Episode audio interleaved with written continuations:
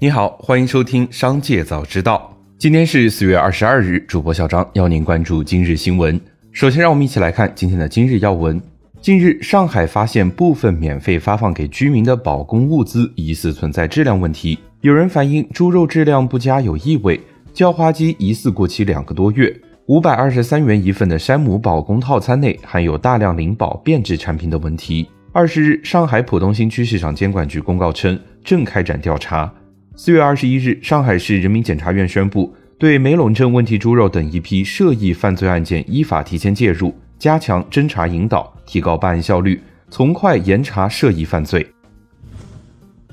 四月二十一日，国务院办公厅正式发布推动个人养老金发展的意见。个人养老金账户资金用于购买符合规定的银行理财、储蓄存款、商业养老保险、公募基金等运作安全、成熟稳定、标的规范。侧重长期保值的满足不同投资者偏好的金融产品，参加人可自主选择。参加人每年缴纳个人养老金的上限为一万两千元，它将为我国资本市场提供长期资金来源。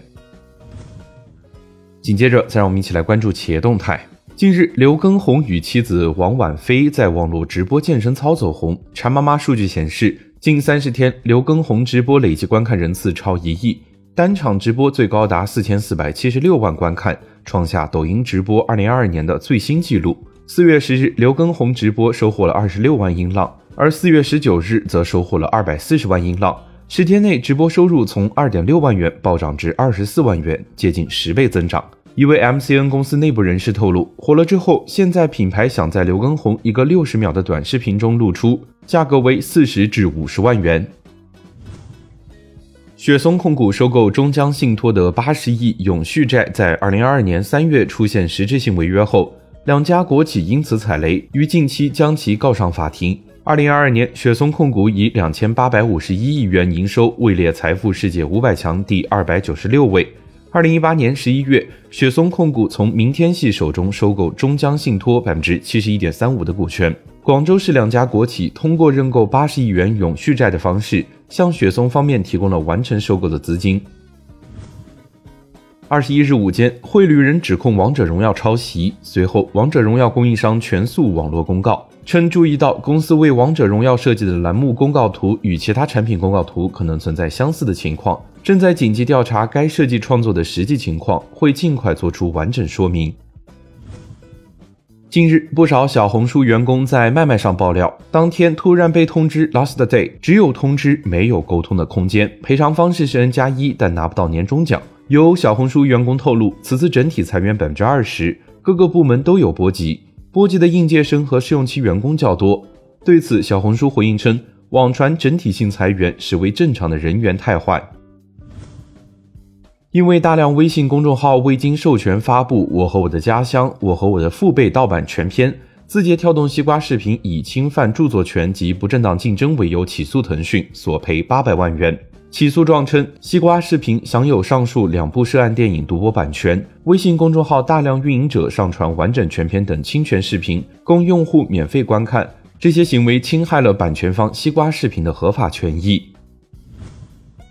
有媒体四月二十一日报道，隆基股份董事长、非独立董事钟宝生悄悄减持了公司股份一千九百六十万股，并于四月八日在上交所网站进行了事后填报，但并未进行披露。对此，隆基股份董秘称，该报道失实，公司董事长办理的是非交易过户，而不是减持，按规定只需备案，不涉及面临监管处分的可能性。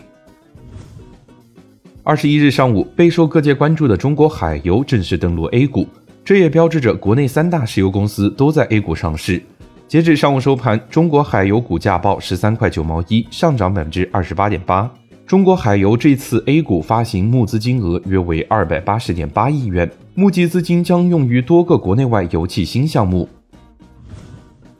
紧接着，再让我们一起来关注产业消息。今年四月以来，多家股份制银行已经普遍调降了三年期大额存单利率。最低已降至百分之二点九，低于同期定期存款利率，但额度普遍相对宽松。国有大行尽管仍将三年期大额存单利率维持在百分之二点三五到百分之三点三五之间，但多家大行目前额度较紧。一位国有大行人士表示，该行目前已无新增额度，只有在存量大额存单到期后才有额度放出。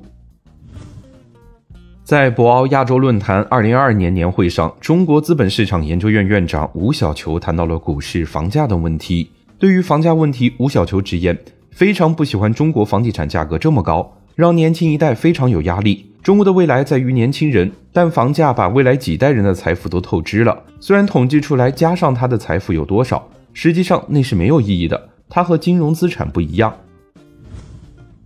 最后，再我们把目光放向国际。光刻机巨头阿斯麦 CEO 彼得温宁克周三用一个生动的例子描述了全球芯片短缺到了何种地步。他在该公司周三的财报电话会议上说，一家大型的工业集团已经开始购买洗衣机，然后把里面的半导体取出，用于自己的芯片模块。但他没有透露这家公司的名字。温宁克说，这家大公司上周刚刚向他透露了目前的困境，暗示芯片短缺将在可预见的未来持续，至少在某些行业是这样的。